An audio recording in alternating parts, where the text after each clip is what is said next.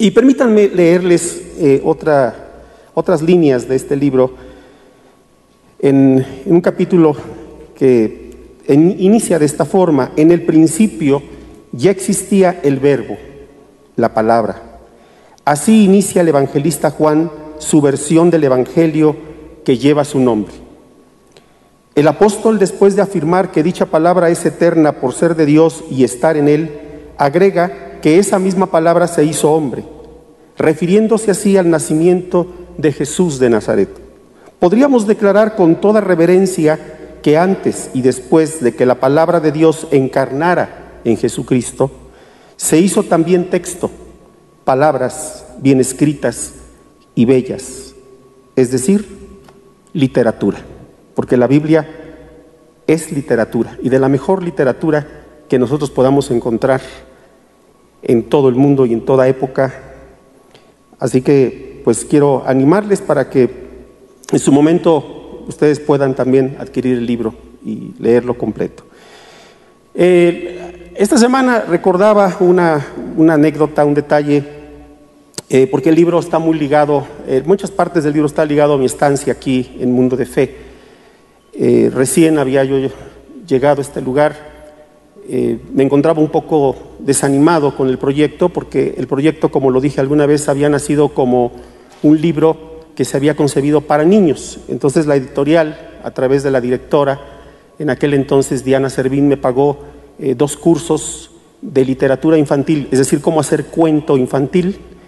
Y eh, yo terminaba muy frustrado porque mi maestra siempre que veía mis cuentos me decía es que tú no escribes para niños, o sea, me gustan tus cuentos, pero no son para niños. A mí me daría pena incluso publicar esos cuentos que hice. Pero bueno, estaba yo haciendo la lucha porque esa era la idea. Y muchas veces después de la reunión dominical yo llegaba a mi cueva a, escribir algunas líneas del libro y, eh, o reescribía algunas partes, algunos capítulos.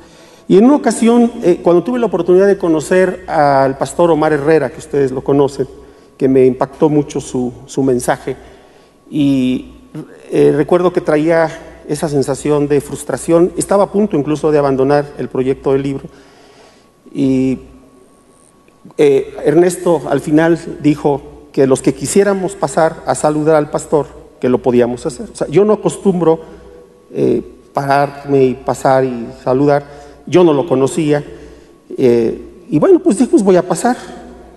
Pero estaba yo un tanto a la defensiva, dije, en cuanto yo vea que empieza a tirar gente, yo me, yo me salgo de la fila. Y entonces yo estaba observando que no tiraba a nadie, dije, bueno, ¿pero qué le voy a decir? ¿No? ¿O ¿Qué me va a decir? Lo saludo y me regreso y o, se va a voltear y me va a profetizar o qué, qué onda, ¿no? Entonces así como que estaba yo a la defensiva y cuando llego, voltea y me dice, hay mucho camino todavía por recorrer. Fue todo lo que me dijo. Dije, este es de los míos. O sea, así conciso y me dio una palabra que yo necesitaba en ese momento. Y me, me animó, yo lo, tomé como una palabra de parte del Señor. Y, bueno, en, la Biblia, hoy vamos a ver el tema del- de los profetas. En la Biblia tenemos una sección muy extensa de, eh, de material profético, sobre todo la parte del Antiguo Testamento. Otra manera de decir Antiguo y Nuevo Testamento, creo que bien podría ser el testimonio profético y apostólico. Y muchos textos del Nuevo Testamento nos sugieren esto.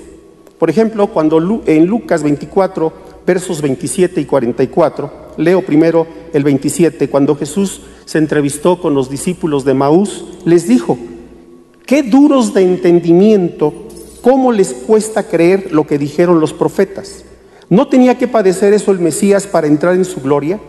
Y comenzando por Moisés y siguiendo por todos los profetas, les explicó lo que en toda la escritura se refería a él.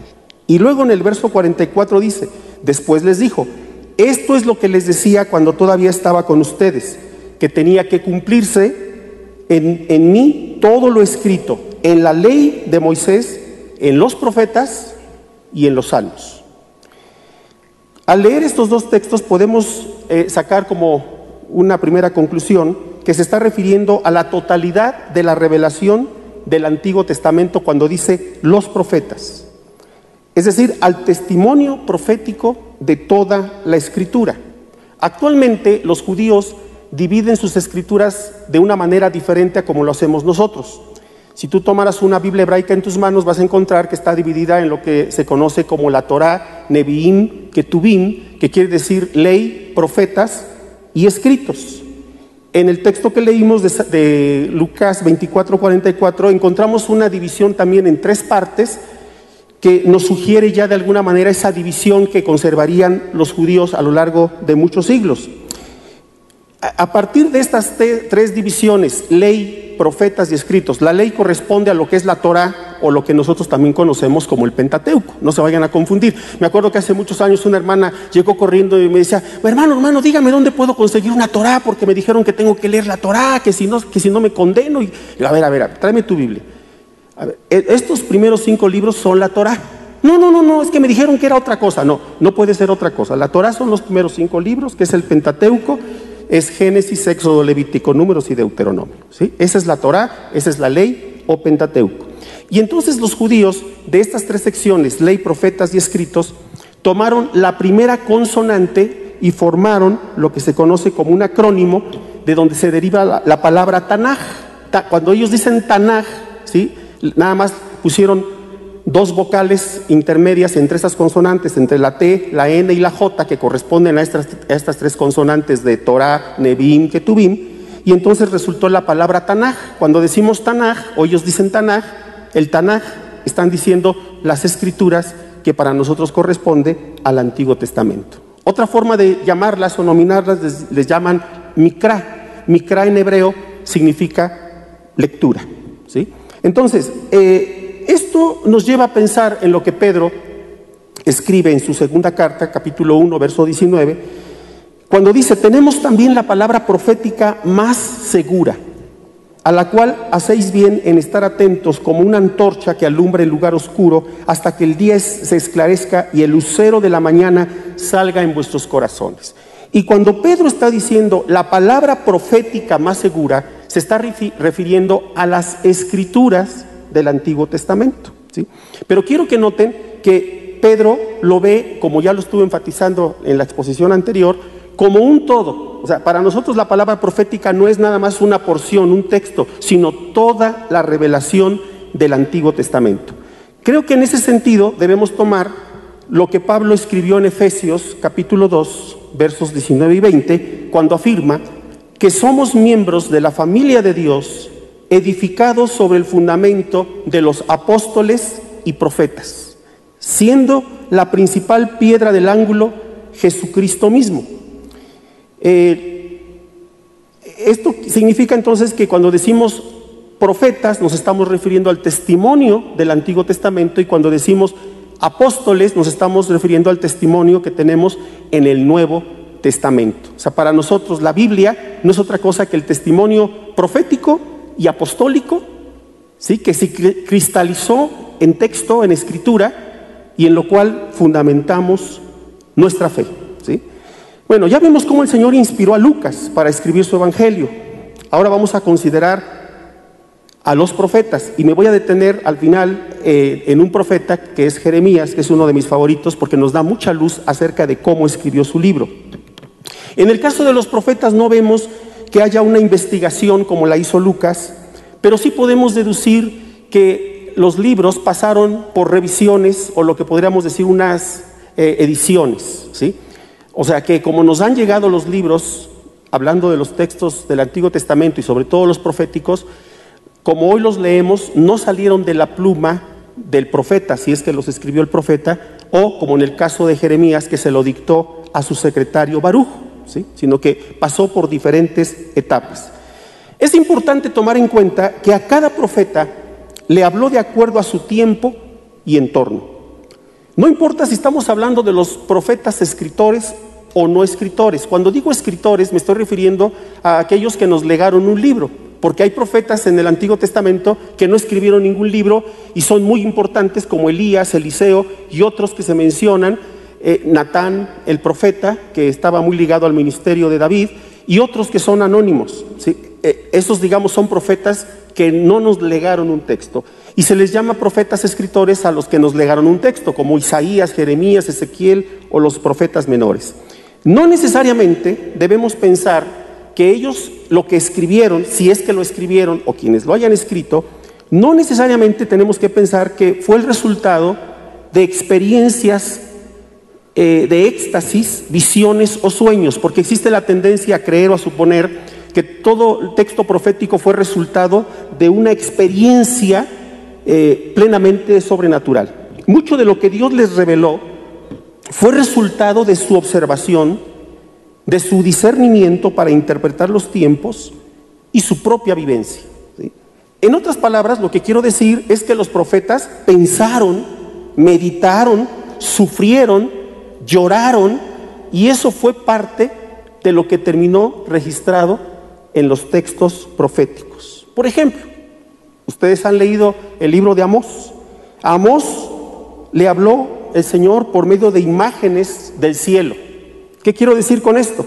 Pues por medio de las constelaciones, los fenómenos naturales, eclipses y con imágenes del campo. Por eso cuando leemos Amós, leemos algo como esto en Amós 5.8, cuando dice, el profeta le, dice a, a Israel, el pueblo del norte, el reino del norte, busquen al que hace las Pléyades y el Orión.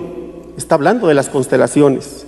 Y vuelve las tinieblas en mañana y hace oscurecer el día como noche. El que llama las aguas del mar y las derrama sobre la faz de la tierra. Jehová es su nombre.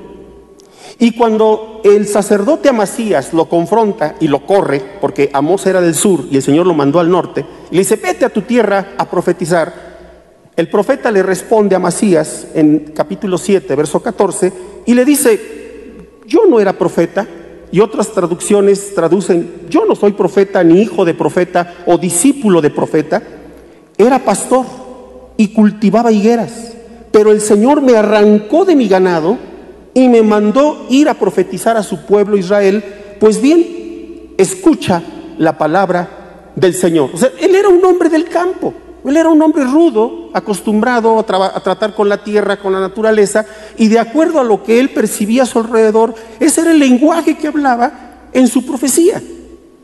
Y dice, por ejemplo, en el capítulo 3, verso al 4 al 8, que me encanta cómo lo plantea aquí eh, Amós, dice, esto me mostró el Señor, fíjense, un cesto de higos maduros. Otras versiones traducen unos higos que ya están a punto de echarse a perder o eh, ya prácticamente eh, podridos.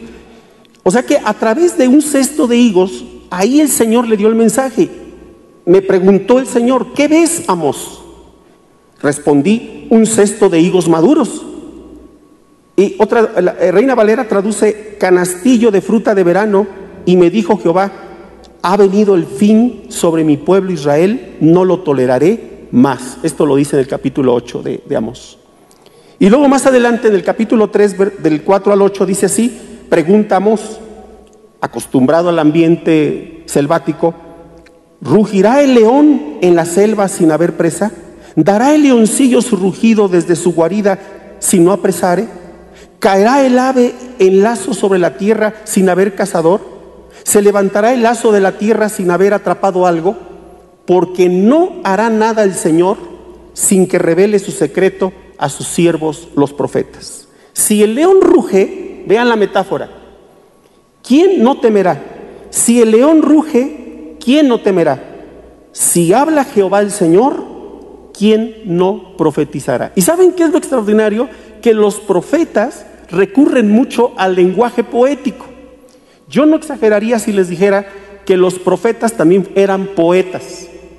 Si ustedes se han dado cuenta, en su Biblia, mucho del texto que tenemos, como lo tenemos en la tipografía, eh, cuando es poesía, el texto es irregular y cuando es prosa o narración, el texto es parejo.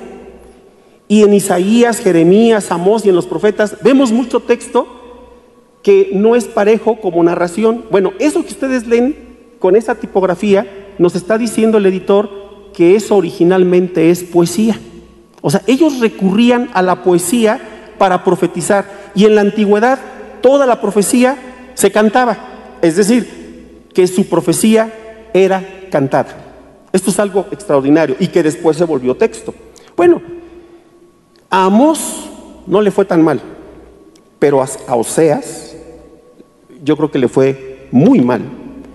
Porque el Señor, y ustedes han leído la profecía, han leído el texto, le dijo al profeta, únete a una mujer fornicaria y ten hijos con ella,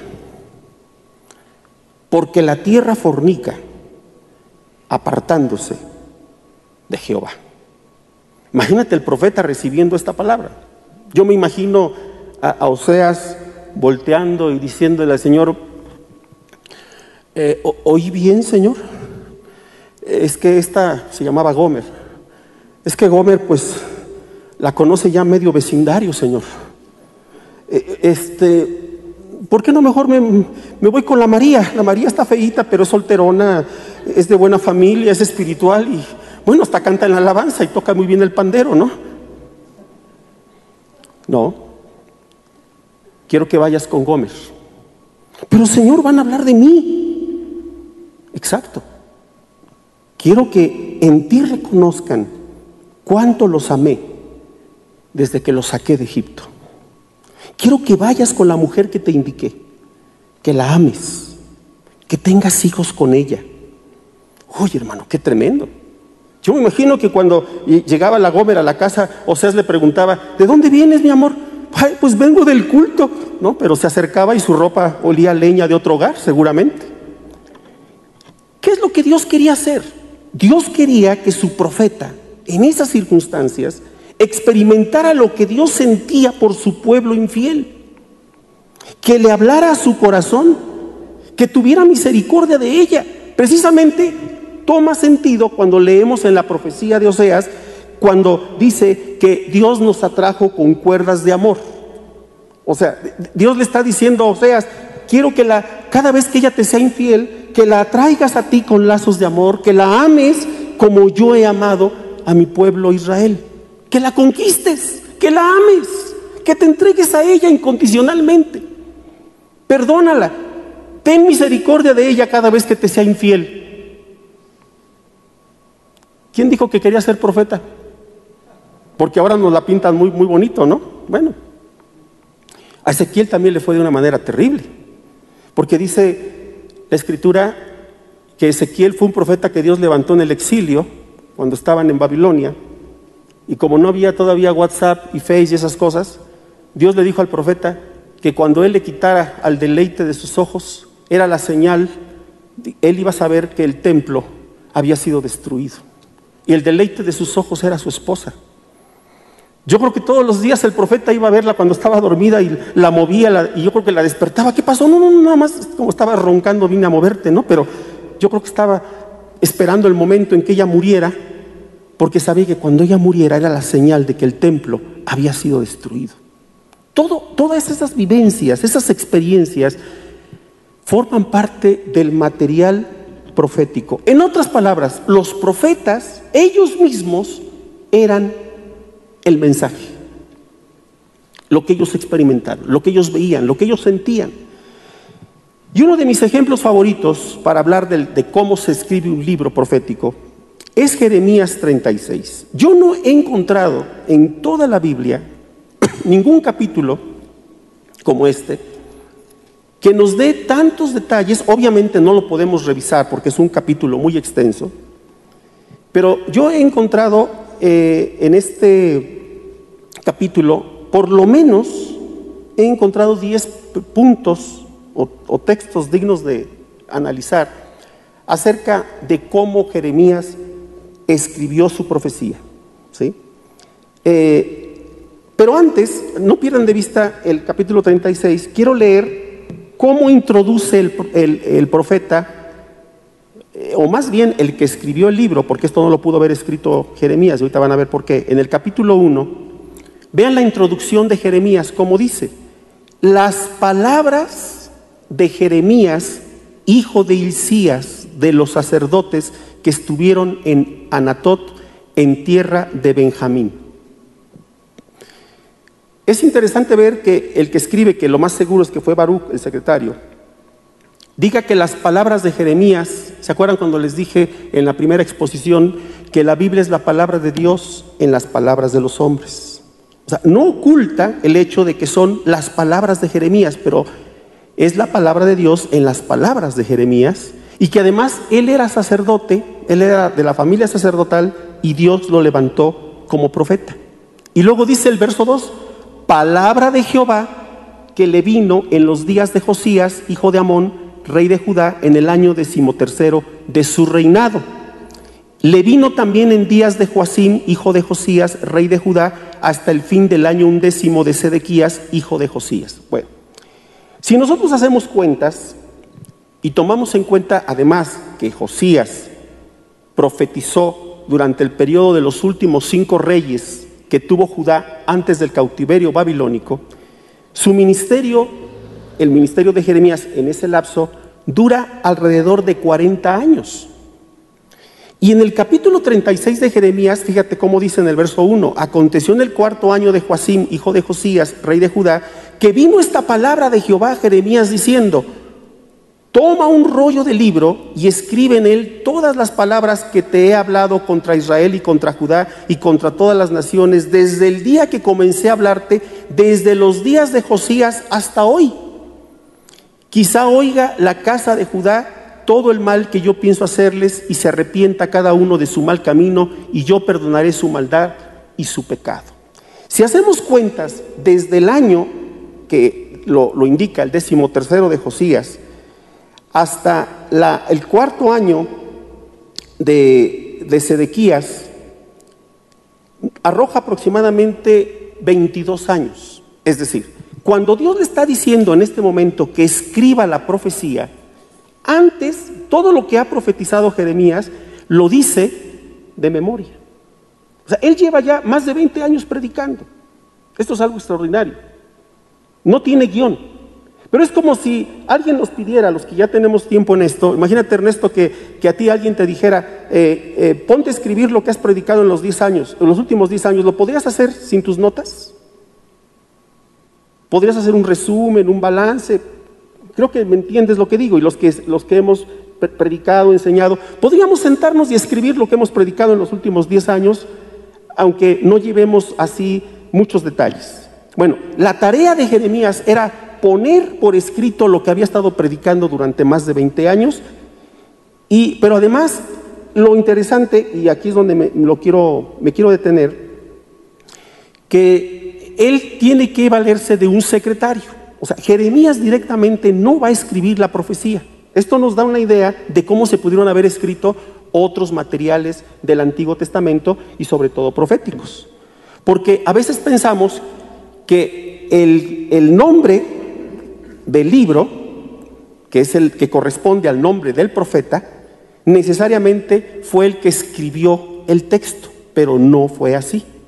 Muchas veces los, los profetas, como el caso de Isaías y también de Jeremías y otros, eh, tenían sus discípulos que eran los, los, que eran llamados los hijos de los profetas y que fueron los que eh, hicieron o realizaron la tarea de escribir en este caso, lo que el profeta decía. Baruch era su secretario.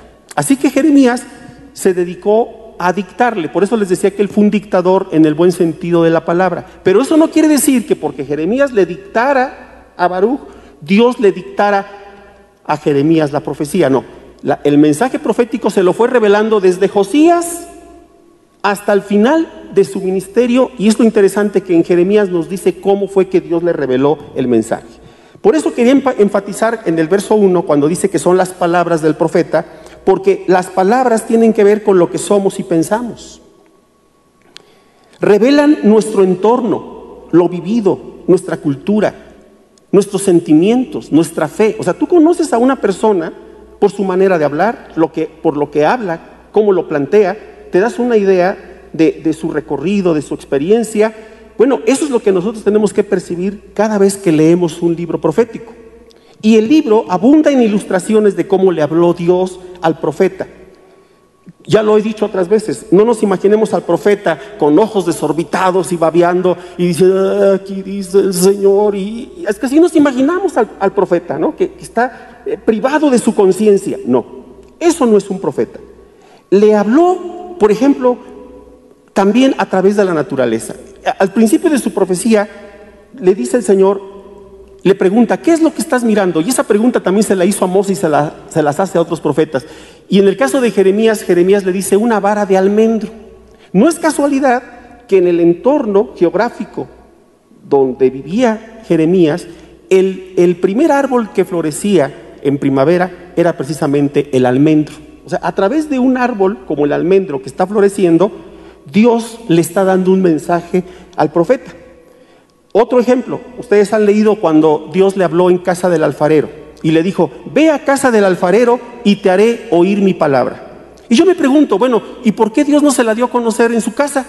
¿Por qué lo mandó a casa del alfarero? Pues si él era profeta, se lo hubiera dado en un sueño, se lo hubiera dado en cualquier momento. Yo me imagino que Jeremías llegó a casa del alfarero y ya de haber dicho, bueno, pues aquí el Señor me dijo que me iba a dar un mensaje. Y, estaba viendo cómo trabajaba el alfarero el barro y formaba un vaso, se le deshacía y volvía a tomar el barro y lo volvía a hacer. Y en lo que estaba mirando, Dios le habló. Dijo, ese es el mensaje. Eso que tú estás viendo que hace el alfarero, ese es el mensaje. Y es la manera en que Dios le, les habla a sus profetas y es la manera en que seguramente a muchos de nosotros también nos habla, a través de situaciones, a través de circunstancias, a través de cosas que estamos viendo o que estamos sufriendo. Ahí está el mensaje. Y entonces Dios le, le revela lo que él quería que comunicara a su pueblo. Incluso en el caso de Jeremías, fue en su mismo sufrimiento como Dios le dio a conocer su palabra. Como ya lo dije, en este capítulo hay por lo menos 10 referencias o pistas, pero lo primero que quiero resaltar, voy a, si me da tiempo, nada más dos o tres. El primero es que dice que tome un rollo, dice verso 2, toma un rollo de libro y escribe en él todas las palabras que te he hablado contra Israel. Fíjense, cuando esto está sucediendo, es el siglo sexto antes de Cristo. Obviamente no le dice toma un cuaderno. La mayoría de las versiones traduce toma un rollo. En aquel momento el material, lo que se conoce como soporte de escritura, o sea, el material para escribir, es el papiro. El papiro se viene produciendo incluso siglos antes de que esto suceda. Hay testimonios de que el papiro ya existe 1500 años antes de Cristo. Y el papiro es, una, es un tallo, es vegetal que crecía con abundancia en Egipto. Eh, se cortaba el tallo, se hacían tiras y se iban poniendo eh, en posición vertical y horizontal, se iban entrelazando, se hacían pliegos, se les daba un tratamiento, después esos pliegos se unían y se convertían en rollos y era un excelente material para poder escribir. ¿sí? Es lo que se le conoce como soporte de escritura. Ahora, eh, este soporte de escritura es muy frágil porque requiere condiciones de temperatura y de humedad para su conservación.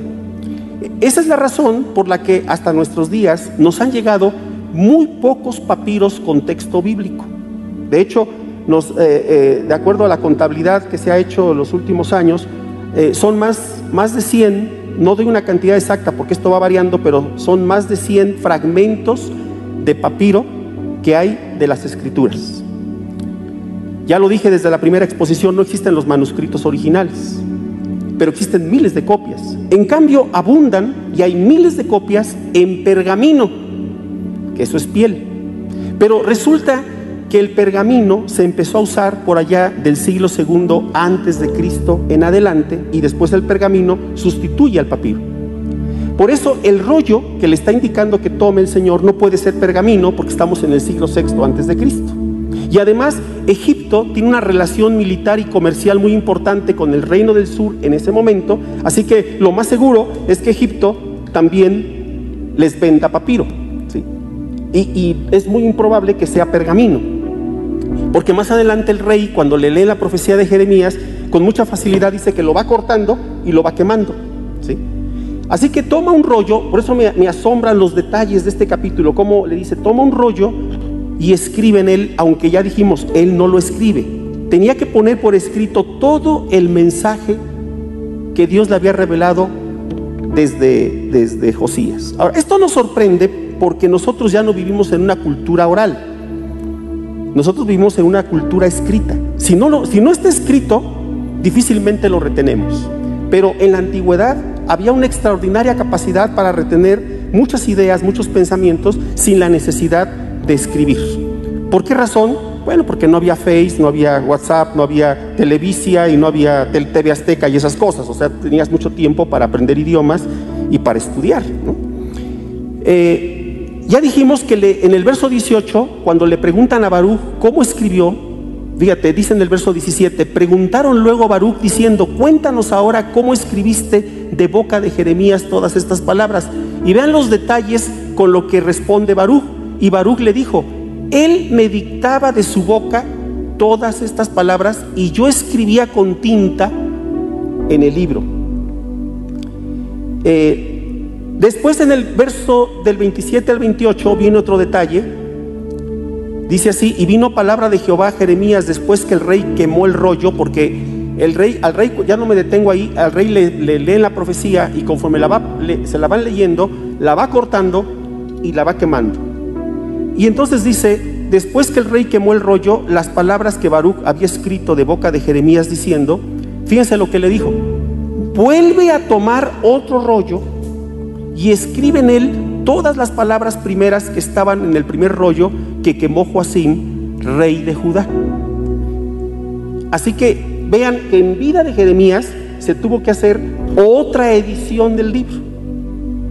O sea, la original se quemó, se perdió como seguramente muchos materiales se, perdieron originalmente y se tienen que volver a reescribir. Y al final del capítulo, dice en el verso 32, y tomó Jeremías otro rollo y lo dio a Baruch, hijo de Nerías, escriba, y escribió en él de boca de Jeremías todas las palabras del libro que quemó en el fuego Joacim, rey de Judá, y aún fueron añadidas sobre ellas muchas otras palabras semejantes. O sea, la segunda edición fue más amplia. Ahora, si, ustedes eh, recordarán, si han leído Daniel, que ahí en Daniel se nos dice que cuando Daniel consultó los libros que tenían los judíos, entre esos libros que consultó, consultó a Jeremías. Quiere decir que de alguna manera llegó una copia de la profecía de Jeremías a los cautivos que estaban en Babilonia, donde él indicaba que el cautiverio iba a durar 70 años. Y al final de Crónicas se nos dice, el escritor de Crónicas dice, para que se cumpla la palabra de Jeremías, quiere decir que ya después del exilio y cuando se escribe Crónicas, se tenía conocimiento del libro de Jeremías, que había sobrevivido a su destrucción cuando el rey se quiso deshacer del texto. Yo les invito a que en casa lean todo el capítulo y descubran por lo menos estos 10 puntos. Yo ya les, les mencioné por lo menos cuatro pero abunda en detalles de cómo se escribió el libro y eso nos da una idea de cómo se escriben otros libros de la Biblia. Hay un texto que quiero leerles, ya con esto termino.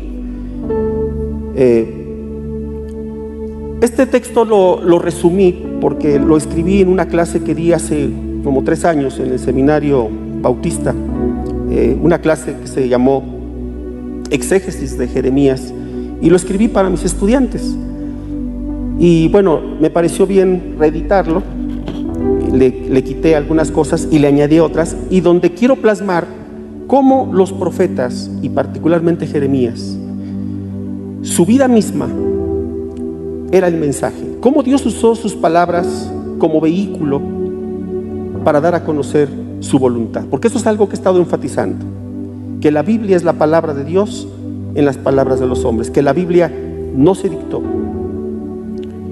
Y entonces lo, digo de esta manera, no es como el diario de una Biblia que yo no sabía, yo no sabía no pensé que les gustara tanto. Hay hermanos que me han dicho que les gustó mucho. Algunos se fueron a llorar con su Biblia y a consolarla y yo creo que la apapacharon esa noche. una hermana me dijo que hasta lloró. Y lo bueno que no les enseñé los dibujos que hice para ese texto hace algunos años y no se hubieran enamorado más de esa Biblia. Pero bueno, no es el diario de una Biblia, pero podríamos decir que es lo que pretende describir acerca de un profeta como Jeremías. Dice así, Jeremías fue un hombre de la palabra, con mayúscula, pero también de las palabras, sus palabras. purificadas y quemadas con los carbones encendidos de la revelación. Como profeta, no fue portador de una cualidad divina que lo distinguiera por eso del resto de sus contemporáneos. Los profetas son hombres y mujeres que viven conscientes de estar bajo el influjo de Dios que les impele a proclamar su mensaje. Jeremías lo expresa de forma muy singular y elocuente en el capítulo 20 del 7 al 9. Me sedujiste, oh Señor, y fui seducido. Más fuerte fuiste que yo y me venciste. ¿Acaso, me pregunto, era una manera de decir que su mano, la mano de Dios estaba sobre él o su espíritu? Implicaba una conciencia de Dios, penetrado del profundo sentimiento de una comunión inmediata con Dios. El profeta, que se sabe y reconoce como portador de la palabra, no queda privado de sus rasgos humanos, Nunca deja de expresar sus temores e insuficiencia, indignación y alegría. Fue un hombre que aceptó, a pesar de su incertidumbre y desconcierto, la medida de Dios. En su contacto con lo eterno se hizo consciente de su propia finitud y en el mismo entorno donde daría su mensaje. No se presentó como alguien ajeno que vino de fuera con un mensaje divino fue un hombre que participó del mismo escenario trágico de su nación y que corrió junto con ella el mismo fin y desenlace. La palabra de Dios se hará oír desde lo humano, desde lo más profundo de su ser, en su propia andadura existencial, desde lo humano a los hombres de su tiempo. Todo verdadero profeta y mensajero de Dios termina ahí donde inicia su recorrido y caminar de fe. Pero como el patriarca Abraham, habitando como extranjero en la tierra de la promesa como en tierra ajena, habitando en tiendas, pero esperando la ciudad que tiene fundamentos, cuyo arquitecto y constructor es Dios. Experimentará primero una aguda conciencia de sus límites, de su finitud y muerte conocerá primero la angustia ante la encomienda de lo eterno. Ah, ah, Señor Jehová, ay de mí por mi quebrantamiento, dice Jeremías. Mi llaga es muy dolorosa, pero dije, ciertamente enfermedad mía es esta y debo sufrirla. Conozco Jehová que el hombre no es Señor de su camino, ni del hombre que camina es el ordenar sus pasos. Hermanos, Qué manera tan profunda y angustiante de identificarse con el sufrimiento de su mismo pueblo. En su propio lamento se oye el lamento de su nación, la herida de ellos es también su herida. Su tienda, Jerusalén, su casa, su iglesia, no lo sé, está en ruinas, desclavada las cuerdas están rotas, como lo dice en el capítulo 10, verso 19. Armado de todo este pensamiento y sabedor de la fuente de, la fuente de su llamado y su mensaje, Jeremías planteará lo inimaginable. Se atreverá a poner en duda los fundamentos mismos de la religión de Israel. Ahí donde los hombres practican su religión, en el centro mismo de su religiosidad en la misma esfera de lo sagrado y fuero ministerial, se atreverá a problematizar cómo es que se llega a la fe, cómo en realidad se es un verdadero creyente y pueblo de Dios, cómo se llega a ser un verdadero devoto y hoy diríamos un verdadero cristiano. El corazón y su piel eran un odre sacerdotal en el que Dios vació el vino nuevo que lo embriagó de la visión y la palabra profética. La sintaxis, la metáfora, la palabra desnuda seguían siendo del profeta, pero la visión, el mensaje ya no eran de él, sino del Dios de Israel. Es decir, el tesoro en una vasija de barro. Él forma parte de aquel remanente fiel de hombres y mujeres de fe de los que sacaron fuerza de la debilidad, se hicieron fuertes en batallas, de los que experimentaron vituperios y azotes, y a más de esto prisiones y cárceles. De ellos sabemos que fueron apedreados, aserrados, puestos a prueba, muertos a filo de espada. Anduvo de aquí para allá, angustiado y maltratado. El mundo no era digno de él. Su gente, su pueblo y también, si aún viviera, no seríamos dignos de tenerlo entre nosotros porque lo habríamos tratado igual. Siempre lo recordaremos como el profeta llorón. ¿Se acuerdan? Que así lo identifican, el profeta llorón. Pero pocos saben que primero fueron sus lágrimas y terminaron siendo las mismas lágrimas de Dios que lloraban a través del profeta porque su pueblo le había sido infiel y le había dado la espalda. Padre, gracias por el testimonio de tus profetas, por el testimonio de tus apóstoles, porque la palabra sigue hablando a nuestras vidas. Tu palabra no envejece, tu palabra no pasa de moda. Y aun cuando en estos tiempos muchos menosprecian el mensaje de las escrituras, burlándose, diciendo que es algo caduco, es algo del pasado. Es el fundamento de nuestra vida misma, de nuestra fe. Permítenos volcarnos de nuevo a tu palabra con hambre, con sed, con un profundo anhelo de encontrarnos contigo y que la palabra sea viva y eficaz en nuestros corazones que así como Jeremías se sentía seducido, se sentía cautivado por el llamado que tú habías hecho a su vida, que así también nosotros podamos sentirnos cautivados por ti y que tu palabra hable a lo, hable a lo más íntimo de nuestro corazón. Gracias te damos en el nombre de nuestro Señor Jesucristo.